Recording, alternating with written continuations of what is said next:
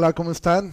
Espero que, que, muy bien y de verdad, este, como siempre, pues es un gusto poder empezar otra vez un libro y poder estudiarlo juntos y poder estar em, tomando, aprovechando estos tiempos de, cuarentena. La realidad es que nunca eh, yo me hubiera esperado que esto durara tanto tiempo. Yo honestamente pensé que ya íbamos a estar prácticamente en nuestras casas eh, perdón, fuera de nuestras casas ya poder estar este, haciendo la vida normal, pero bueno, eh, providencialmente así lo ha querido el Señor y, y bueno, vamos a comenzar a estudiar ahora eh, la epístola de Santiago.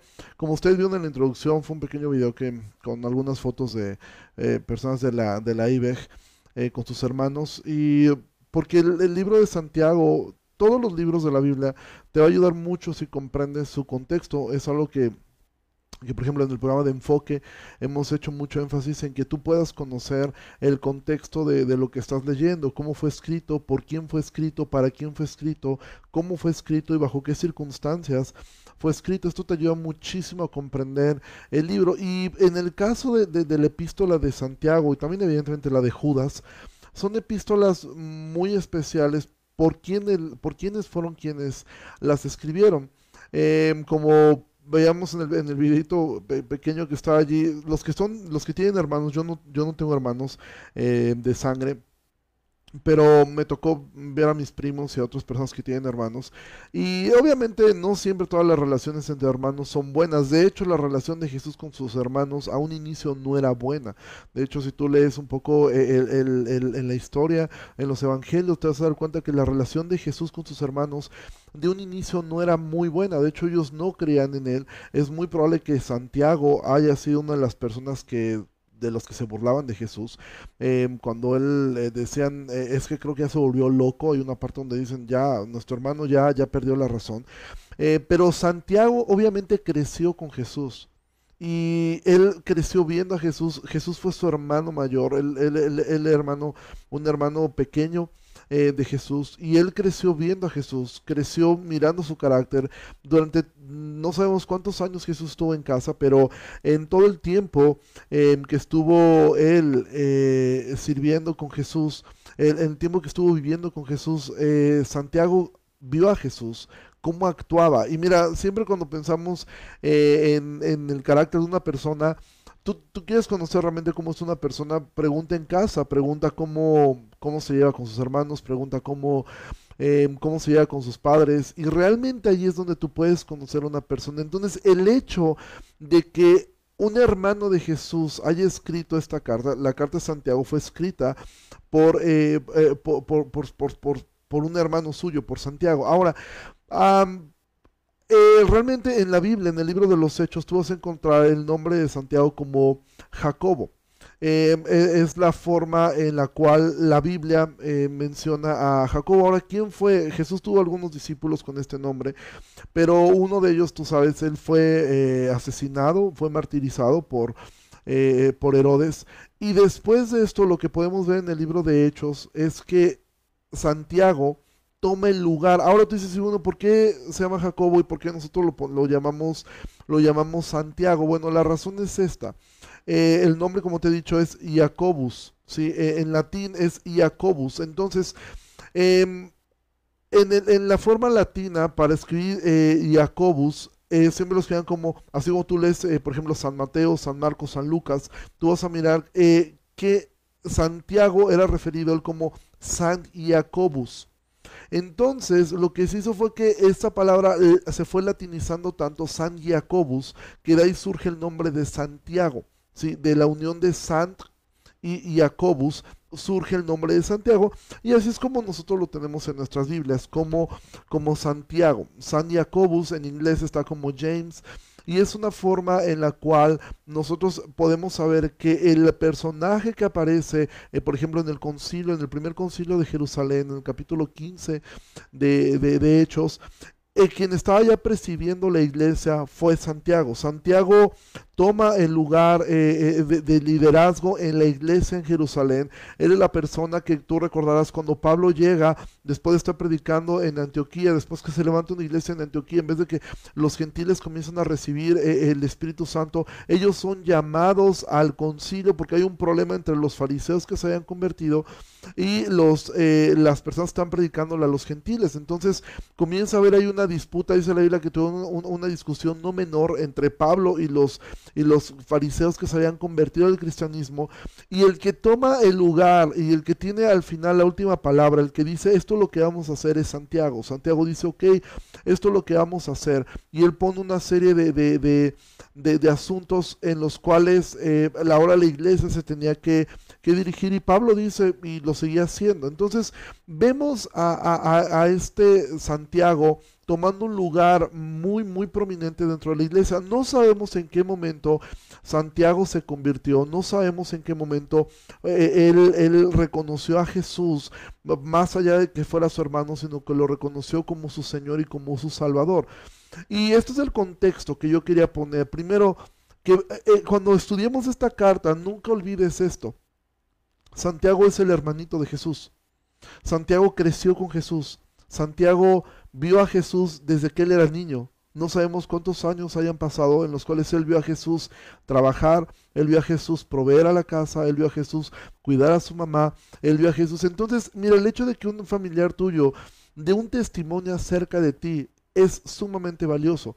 Si quizá algunos de ustedes uh, dijeras, oye, voy a preguntarle a tu esposa, quizá, eh, eh, o a tus hijos o a tus hermanos, y que tú tienes una, una reputación de ser una persona quizá muy disciplinada, muy bien hecha, pero quizá dices, tu hermano te dirá, bueno, en la casa no es así.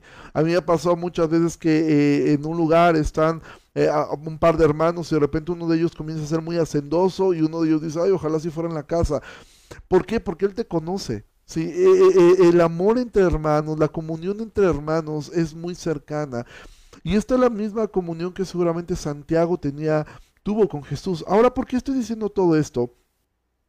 Porque quiero que hoy vamos a ver meramente la introducción. De hecho, esta, va a ser realmente una, clase realmente muy breve, muy pequeña. Y vamos allá al libro de Santiago. Esta vez estoy ocupando una Biblia de papel. Eh, Santiago capítulo 1, versículo 1. Dice así. Santiago, siervo de Dios y del Señor Jesucristo, a las doce tribus que están en la, en la dispersión. Salud. Este es el saludo, esta es la forma como Santiago introduce la epístola, una epístola corta, una epístola que, que tiene solamente cinco capítulos. Y desde aquí quiero que vayamos desglosando este, este texto. ¿sí? Primer palabra que él emplea es su nombre, Santiago. Ahora, tú piensa en esto. Si tú fueras, si tú hubieras sido hermano de Jesús o medio hermano de Jesús, ¿cuál, y, sabes que vas a escribirle a, a la iglesia ¿cómo sería tu presentación? ¿Cuáles serían tus palabras, las palabras que tú emplearías? Porque Santiago, bien pudo haber dicho, Santiago, eh, hermano de Jesús, ¿sí? De alguna forma, ahora, esto no era ni siquiera necesario, todos sabían que él era, hermano de Jesús, todos conocían y entendían que él, era hermano del Señor, pero Santiago quiere de alguna forma, con la, forma como él, él introduce la epístola, él quiere de alguna manera dejar en claro que él no está escribiendo ahora como un familiar, aunque nunca deja de ser importante que él fue un familiar de sangre de Jesús. Y él dice, Santiago, siervo de Dios. Esto es algo muy común que tú vas a mirar entre los, eh, entre Pablo, todo el tiempo él se refiere así, eh, si tú recuerdas cuando vimos Romanos, Romanos 1, versículo 1, Pablo, siervo de Jesucristo, llamado a ser apóstol, apartado para el Evangelio. Esa es la forma como Pablo se presenta constantemente en las cartas. Ellos tenían claro esto. Siervo, la palabra siervo en griego, la palabra doulos, que significa esclavo. Santiago lo que está diciendo es Santiago, esclavo de Dios. Primer cosa que ellos dejaban en claro, y Santiago también lo deja en claro, es, yo soy un esclavo de Dios. Fui comprado. Ahora, cuando ellos se referían a sí mismos como esclavos, nosotros tenemos una idea de la esclavitud muy distinta a la que esta gente tenía. Para nosotros la esclavitud representa opresión, representa maltrato, representa eh, eh, em, agresión física, eh, humillación, etc. Y aunque muchas veces esto lo sufrían los esclavos en la antigüedad, la realidad es que la mayoría de los esclavos llegaban a ser considerados casi como parte de la familia. De hecho, hay un libro muy bueno que yo te recomiendo que se llama así, Esclavo. Es un libro que escribió John MacArthur, donde él habla acerca de, de por qué es que ellos ocupaban siempre esta, esta palabra. Aún María, cuando dice, he aquí la sierva del Señor, ella lo dice, he aquí la esclava del Señor porque la esclavitud en ese tiempo era una forma a veces hasta de adopción. Si tú recuerdas, Pablo escribió una carta, eh, la carta a Filemón, que está él abogando por Onésimo, que era esclavo de Filemón que se había fugado. Entonces, eh, los esclavos llegaban a ser muy cercanos a, las familias.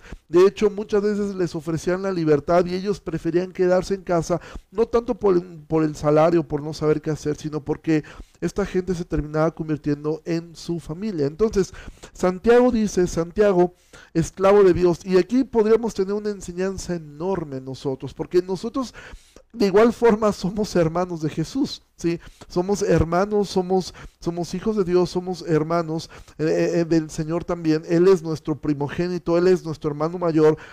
Pero nunca debemos olvidar esto. Fuimos comprados. Esto es lo que ellos más querían enseñar cuando hablaban acerca de la esclavitud, ¿sí?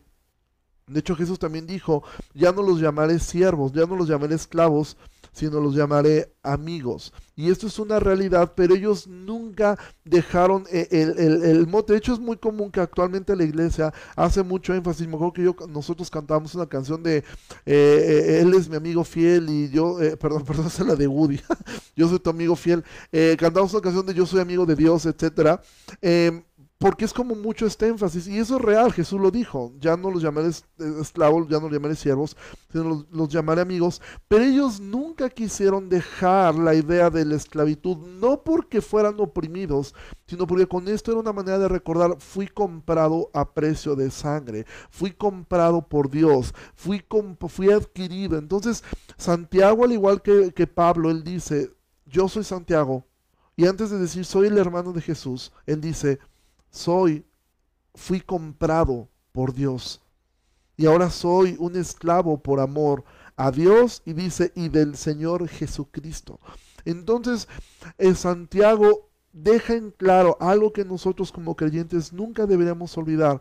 Fuimos comprados antes que querer hacer un alarde de tus títulos, antes de querer hacer un alarde de lo que tú eres, de lo que tú has logrado, de la posición social, de tu apellido, de la familia a la cual perteneces, nunca olvides esto, fuiste comprado. Tú y yo somos esclavos, tú y yo fuimos comprados por amor, fuimos comprados por, por a precio de sangre. Y Santiago, que era hermano de Jesús, él dice, yo fui comprado también a precio de sangre. Y después él refiere a quién está dirigida la carta. Él dice a las doce tribus que están en la dispersión, salud. Ahora, esto de la dispersión, Santiago, eh, eh, él, por lo que entendemos, él tenía un gran amor por su, por su nación, él tenía un gran amor por su, por su ciudad. De hecho, él fue, una, eh, él fue el líder en la iglesia en Jerusalén. Él aboga por, por los pobres en Jerusalén en algún momento. Él, él estaba muy, muy cercano a esto. Y él, él dice, quiero dirigir esta carta a las doce tribus, es decir, a todos los judíos que están en la dispersión. Todas las, ahora, ¿qué era la dispersión? Bueno, nosotros en la iglesia hemos estado estudiando durante todos estos meses, mes y medio, acerca de lo que fue la dispersión, esta primera dispersión que ocurre después de que em, tú recordarás, bueno, Salomón hace un desastre y Dios le dice, cuando tú mueras, el reino será dividido en dos partes. Entonces el reino se divide de dos maneras. Diez tribus quedan en un lado y dos tribus quedan en otro lado. Ah, en el norte queda, queda Judá, en el, e, en el sur queda el resto de las, de, la, de, de las tribus con Roboam, el hijo de Salomón, es cuando ocurre esto. Y después vemos eh, en la historia que se van levantando reyes malos, reyes buenos, eh, eh, hasta que llegamos, en el caso de Judá, al rey, al, rey Joacim, el cual es advertido constantemente por Jeremías, arrepiéntete, arrepiéntete, arrepiéntete, y ellos, él no se arrepiente, y entonces, ¿qué es lo que ocurre?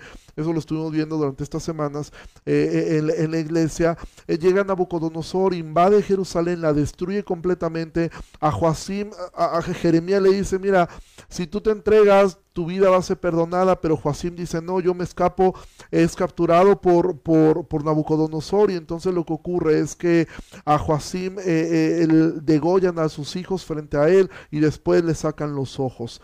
Eh, y ahí comienza lo que fueron 70 años de exilio, en los cuales los israelitas estuvieron exiliados, viviendo allí, es donde tenemos las historias de Daniel, tenemos todas estas historias de Zorobabel, durante lo que fue el exilio en el cual ellos estuvieron. Después de eso regresan, pero hay algunos que no regresan, regresa un remanente a Jerusalén, pero otros de ellos quedan completamente en la dispersión, en lo que él va a decir, quedan en, en, en, la diáspora. Esta palabra griega, diáspora, significa a través de la siembra. O sea, ellos quedan esparcidos por todos lados. Es muy probable que, que Santiago se estuviera refiriendo a, esto, que había judíos regados por todos lados y estos judíos después comienzan una vez al año a ir a Jerusalén, tú recordarás en el día de Pentecostés, por cierto, este domingo, muchos recuerdan lo que fue el domingo pasado, eh, eh, se recuerda lo que fue el Pentecostés, tú recordarás que llegaban judíos de distintas partes y podían escuchar en sus lenguas eh, cómo Dios era exaltado, pero también ocurrió en el tiempo de Roma, que los judíos eh, fueron perseguidos por Saulo y, en Jerusalén. Y entonces muchos judíos comenzaron a dispersarse por distintas partes de Europa y de Asia y algunos llegaron aún hasta África. Y es muy probable que Santiago se esté dirigiendo hacia, estos, hacia, este grupo de personas que fueron que fueron eh, eh, este, esparcidas por todas partes, que fueron llevadas a muchas partes distintas y es muy probable que ahora él se esté dirigiendo a este grupo de judíos. Entonces, aquí es donde entramos eh, a ver quién fue Santiago. Él fue el hermanito de Jesús, fue un hermano de Jesús de sangre. Él, aún con todo esto, él se asumía que él fue comprado a precio de sangre y él dirige su carta especialmente a las personas que están dispersas. Ahora, ¿por qué podemos hacer este libro tan nuestro? Nosotros no somos israelitas de, nacimiento, pero bueno, dice la Biblia que fuimos, hemos sido injertados eh, somos ahora el Israel de Dios, estamos ahí injertados nosotros dentro de, de, lo que es eh, el pueblo de Dios y nosotros podemos tomar esto y de igual manera nosotros hemos sido eh, exiliados del Edén, nosotros nuestro hogar era el Edén, hemos sido exiliados de allí, el pecado nos exilió y estamos en la espera de volver nuevamente a casa. Entonces hoy vamos a hacer un pequeño resumen de lo que trata todo el libro de Santiago, que es lo que estaremos viendo. ¿Y por qué era tan importante mencionar que Santiago era el, hermano de Jesús? Porque Santiago, toda la carta, toda la carta de Santiago está basada íntegramente a partir del capítulo 2 hasta que termina. El capítulo 1 prácticamente es una introducción hacia todo lo que va a tratar la carta, hacia todo lo que trata la epístola. Pero de ahí los demás capítulos, todo está basado completamente, prácticamente en el Sermón del Monte. Todas las enseñanzas que Santiago va a dar están tú las puedes mirar en el Sermón del Monte. Alguna la toma de otras partes, pero todo el libro tiene su origen en las enseñanzas de Jesús, en las enseñanzas de su hermano. ¿Sí?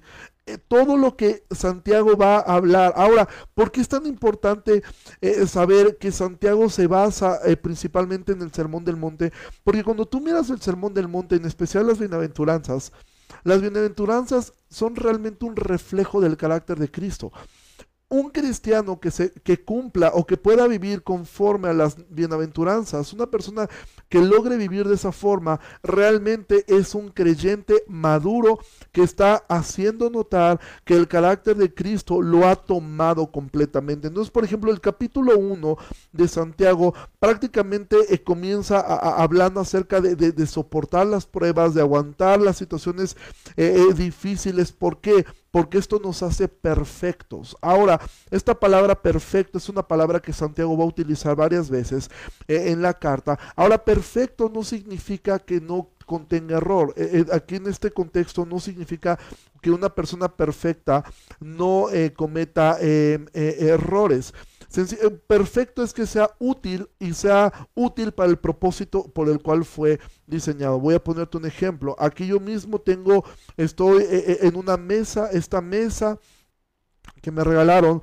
Es una mesa que le hace falta que la pinten, tiene algunas partes que, que, hay que arreglar, etcétera, pero es perfecta para el uso que yo la necesito. O sea, para lo que yo necesito esta mesa cumple su función. Evidentemente puede ser perfeccionada.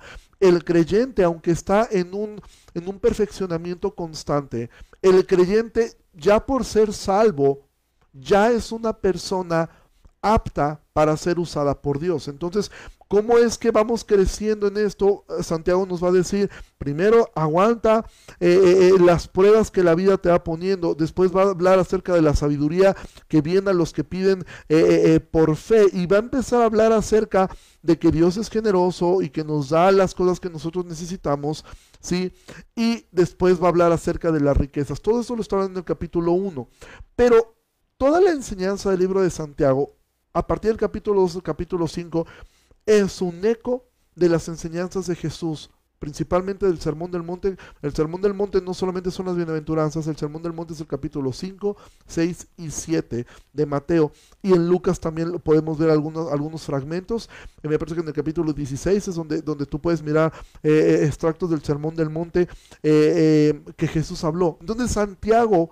Y esto, esto a mí me encantó cuando estaba yo estudiando este fin de semana la epístola de Santiago, porque de alguna forma Santiago lo que está haciendo con esta epístola es decir, Jesús, mi hermano, vivió todo esto.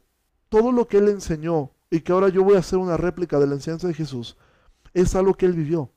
Y esto es un testimonio increíble. Vuelvo a lo mismo. Si preguntáramos a un hermano tuyo cómo eres en casa, Quizá él diga, bueno, en la casa no es tan, no es tan tranquilo, en la casa no es tan alegre, en la casa no es tan, habla, no, no es tan hablantín, en la casa no es tan servicial, en la casa es distinto. ¿Sí? Eh, cuando de repente conoces a una persona y dicen, eh, eh, tu hermano, su hermano te dice, realmente no lo conoces como es, no la conoces como es, ya le irás conociendo. ¿Por qué? Porque un hermano conoce todo de sus hermanos, ¿sí? Los conocen las buenas, en las malas. Y hay, como veíamos en este pequeño video que puse, que por cierto agradezco a todos los que me regalaron sus fotos para poder hacer ese pequeño video. Este, entre hermanos se conocen muy bien. Y Santiago conocía muy bien a su hermano. Entonces, ¿de qué trata el capítulo 2? El capítulo 2 tú vas a mirar que comienza hablando acerca del de no hacer favoritismo, ¿sí? Y esto tú lo puedes mirar en Mateo 5, cuando Jesús dijo, si amas al que te ama, realmente no, no haces ninguna diferencia. Eso lo pueden hacer hasta los hipócritas. Después de esto, eh, eh, Santiago va a comenzar a hablar de la, de, la, de la fe genuina, de lo que es una fe genuina un eco de lo que Jesús enseñó en Mateo 7. No todo el que me dice Señor, Señor, entrará al reino de los cielos. Entonces, Santiago, recordando esto, él va a hablar de esto. Después, en el capítulo 3, eh, va a hablar acerca de la lengua, ¿sí? acerca de, de, de, de, lo que es la lengua, de tener cuidado de las formas como, como, como nosotros hablamos. Y esto que nos recuerda, Jesús lo dijo en el Sermón del Monte. ¿sí? Él dijo, eh, eh, de la abundancia del corazón habla la boca. Esto lo puedes ver en Lucas, ahí está también esta parte de lo que es la enseñanza de Jesús. Después de esto tú vas a mirar que Jesús va a comenzar a hablar de la, de la sabiduría verdadera y de la sabiduría falsa. Esto nos remonta a las bienaventuranzas. Las bienaventuranzas para ellos era un choque en su cabeza cuando Jesús le decía, bienaventurados los que lloran, porque tú estás diciendo, ¿y cómo es eso? O sea, ¿Quién puede ser feliz llorando? Jesús dijo, bienaventurados los que lloran, bienaventurados los que son perseguidos, bienaventurados los que tienen hambre y sed de justicia. Entonces Santiago de alguna forma va tomando esto y va diciendo, la sabiduría del mundo te dice, bienaventurado el que no tiene hambre, bienaventurado el que no llora, bienaventurado el que no es perseguido. Pero la sabiduría que proviene de Jesús, la sabiduría que proviene del cielo te dice, vas a ser feliz cuando llores por tu pecado, vas a ser feliz cuando tengas hambre de justicia, hambre de la palabra de Dios, vas a ser bienaventurado cuando seas pacificador, cuando no te estés defendiendo tú, etcétera, etcétera. Sí, después Pablo, eh, eh, después Santiago va a hablar acerca de los que tienen un corazón dividido, recordando cuando Jesús dijo, nadie puede servir a dos señores, porque si no va a amar a uno y va a aborrecer a, los demás. Eh, eh, Santiago va a hablar acerca de tener cuidado de no estar condenando a otros, ¿sí? de no estar condenando tan fácilmente a otras personas. Jesús dijo, de toda palabra ociosa que ustedes hablen, darán cuenta delante de el Padre. Entonces, te das cuenta cómo Santiago realmente ha hecho toda una... Em, un recordatorio de las enseñanzas de Jesús, las vamos a mirar completamente en el, en el libro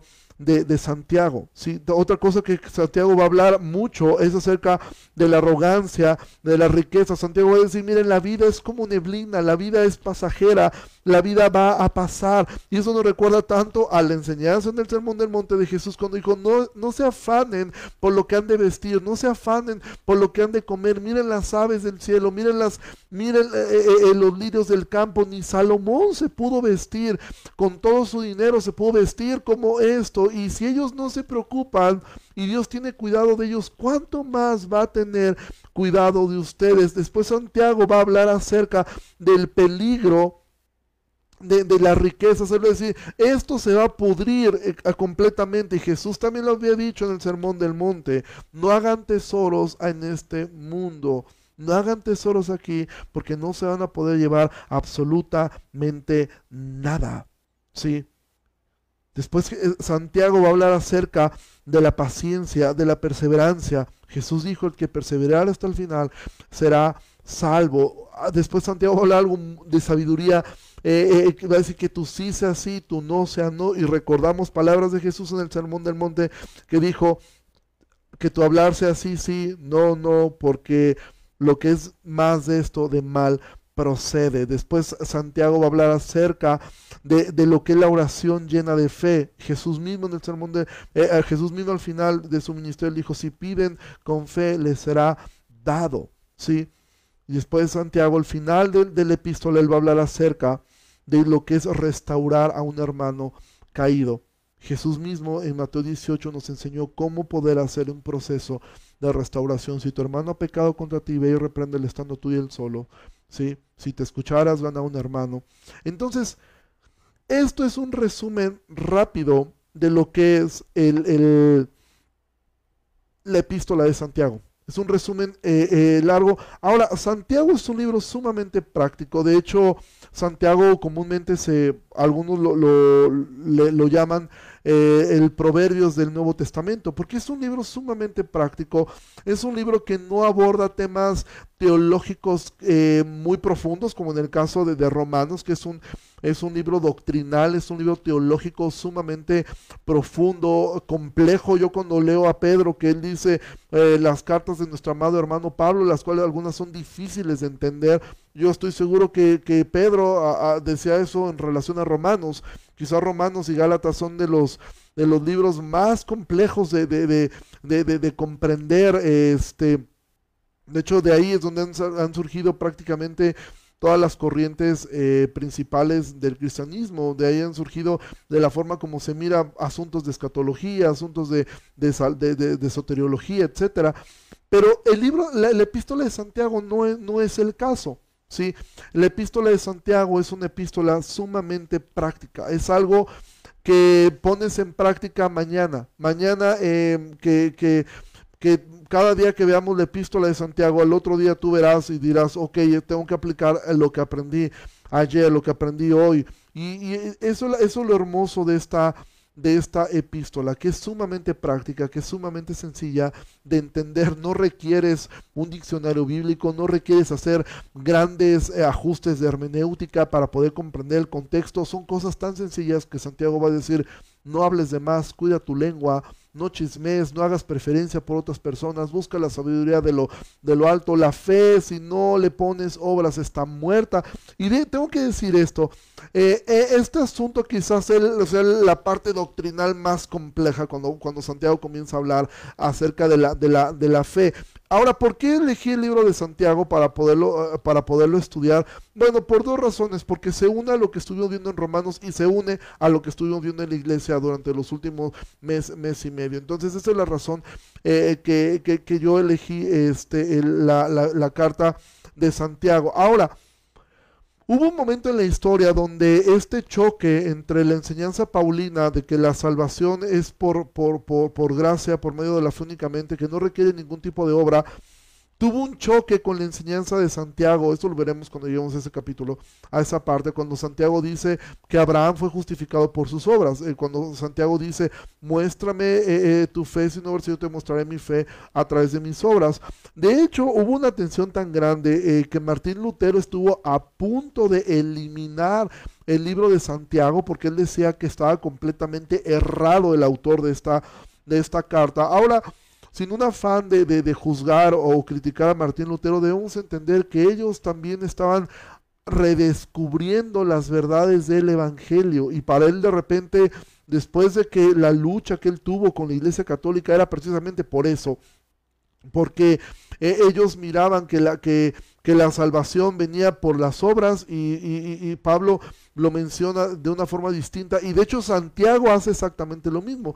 Santiago no es que esté contradiciendo a Pablo en lo absoluto, de hecho eh, al contrario, afirma las enseñanzas de Pablo, afirma completamente lo que Pablo va de, lo que Pablo enseñó en Romanos capítulo 6 y después en el capítulo 8 acerca de que eh, eh, de, de, que cuando Pablo dice que pues pecaremos para que la gracia abunde en ninguna manera.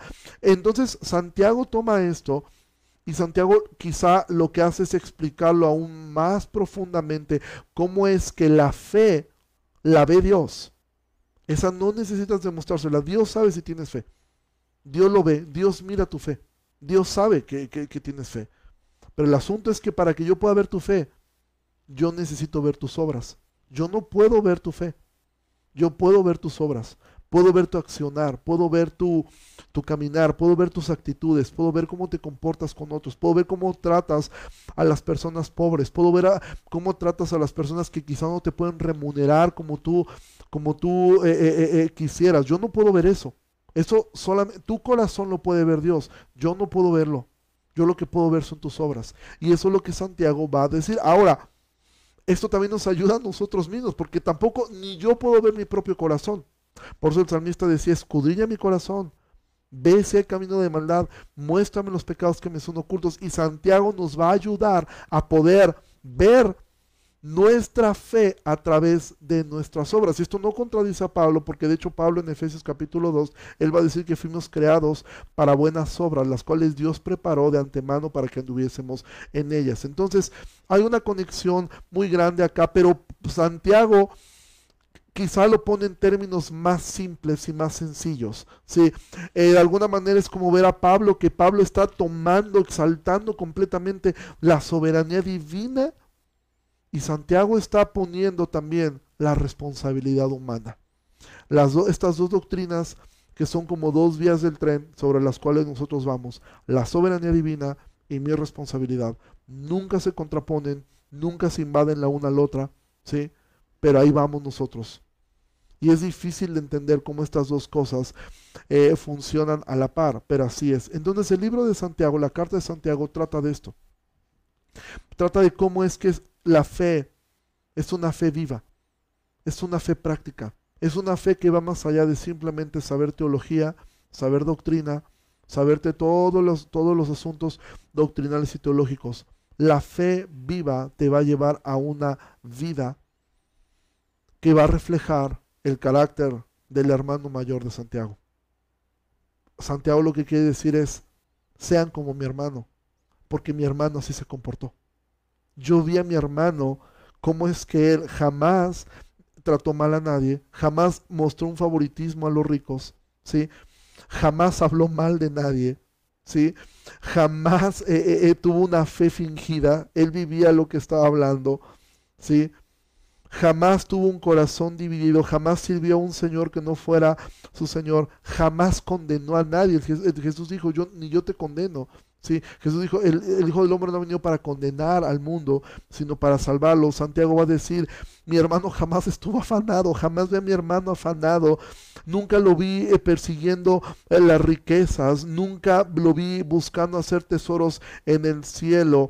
Siempre vi a mi hermano perseverar en todo. El, el, sí de mi hermano era sí y su no era no. Él era una persona no de doble ánimo, era una persona que cuando él decía una cosa la hacía y cuando decía no lo voy a hacer, tampoco lo va a hacer. Santiago va a decir, yo vi a mi hermano orar y pedir las cosas. Algo que impactaba a la gente era ver orar a Jesús. De hecho, por ahí la, serie esta de Chosen, hay un capítulo donde, donde se muestra a Jesús orando y realmente a mí me conmovía tanto y es, es impresionante cómo ellos tratan de retratar cómo era Jesús orando. Ver orar a Jesús debió haber sido una de las cosas más impactantes. Cuando tú recuerdas cuando los discípulos le dicen a Jesús, Jesús, enséñanos a orar. Pudiéndole haber pedido, enséñanos a hacer milagros, enséñanos a sanar enfermos, enséñanos a echar demonios fuera, ellos le dicen, enséñanos a orar. Porque ver a Jesús orar debió haber sido algo impresionante. Y Santiago va a decir, yo vi a Jesús restaurar a otros. Entonces, todos los cinco capítulos de Santiago es una forma de un testimonio del hermanito de Jesús diciendo, sean como mi hermano. Porque lo que él dijo, yo ahora lo replico acá y yo doy testimonio.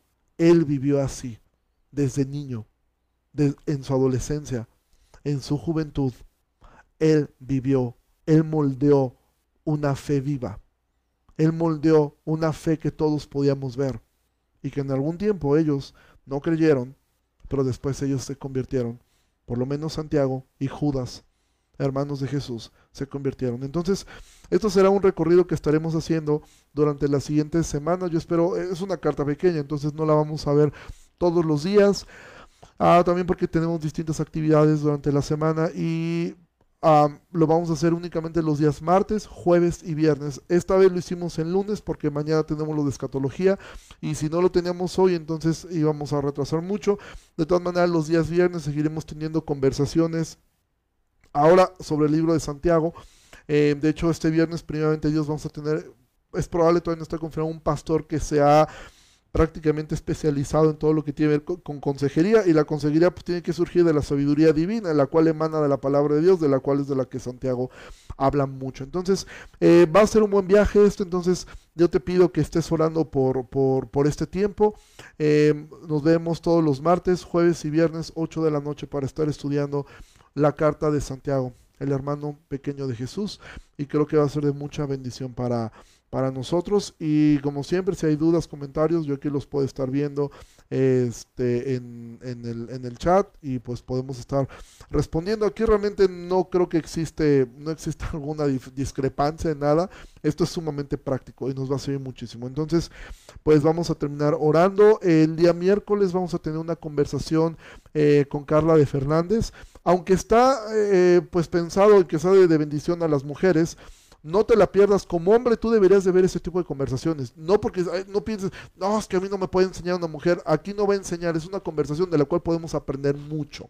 ¿Sí? Entonces, yo te animo a que el miércoles estés atento. Mañana tenemos lo de escatología, la tercera parte, ya por fin se acabó, bendito a Dios. No, no es cierto, lo disfruté, lo, estoy disfrutando muchísimo. Pero bueno, mañana, mañana terminamos lo de, lo de escatología. Y el día viernes, primeramente Dios, tendremos, este, el jueves nos vemos para la conversación, para, para, para comenzar el libro de Santiago. Y el día viernes para esta conversación que tendremos quizá con uno de los pastores. Entonces, pues esto fue la introducción. ¿Qué nos podemos llevar de esto? Nosotros también somos hermanos pequeños de Jesús y también somos esclavos. Fuimos comprados a precio de sangre. ¿sí? Ah, me preguntan, ¿dónde puedes ver la, serie de Chosen? Eh, solamente baja la aplicación. Em, ya sea si tienes Android o tienes iOS, simplemente búscalo en el, ah, creo que se llama Market App, no recuerdo cómo se llama el de, Android, o puedes buscarlo en la App Store.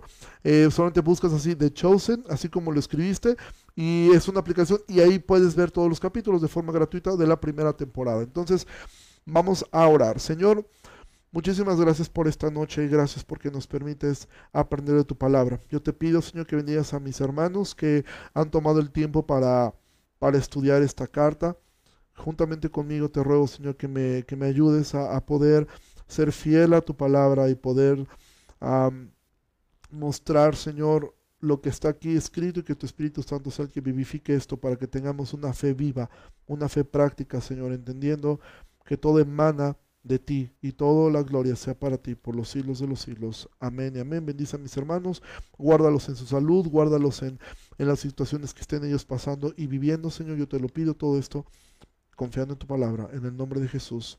Amén. Bueno, pues eh, que pasen una, una excelente eh, noche y pues primeramente Dios nos veremos la, eh, el día de mañana con la escatología y con lo de Santiago nos vemos el día miércoles. Que pasen una, una excelente noche. Dios les bendiga mucho. Hasta luego.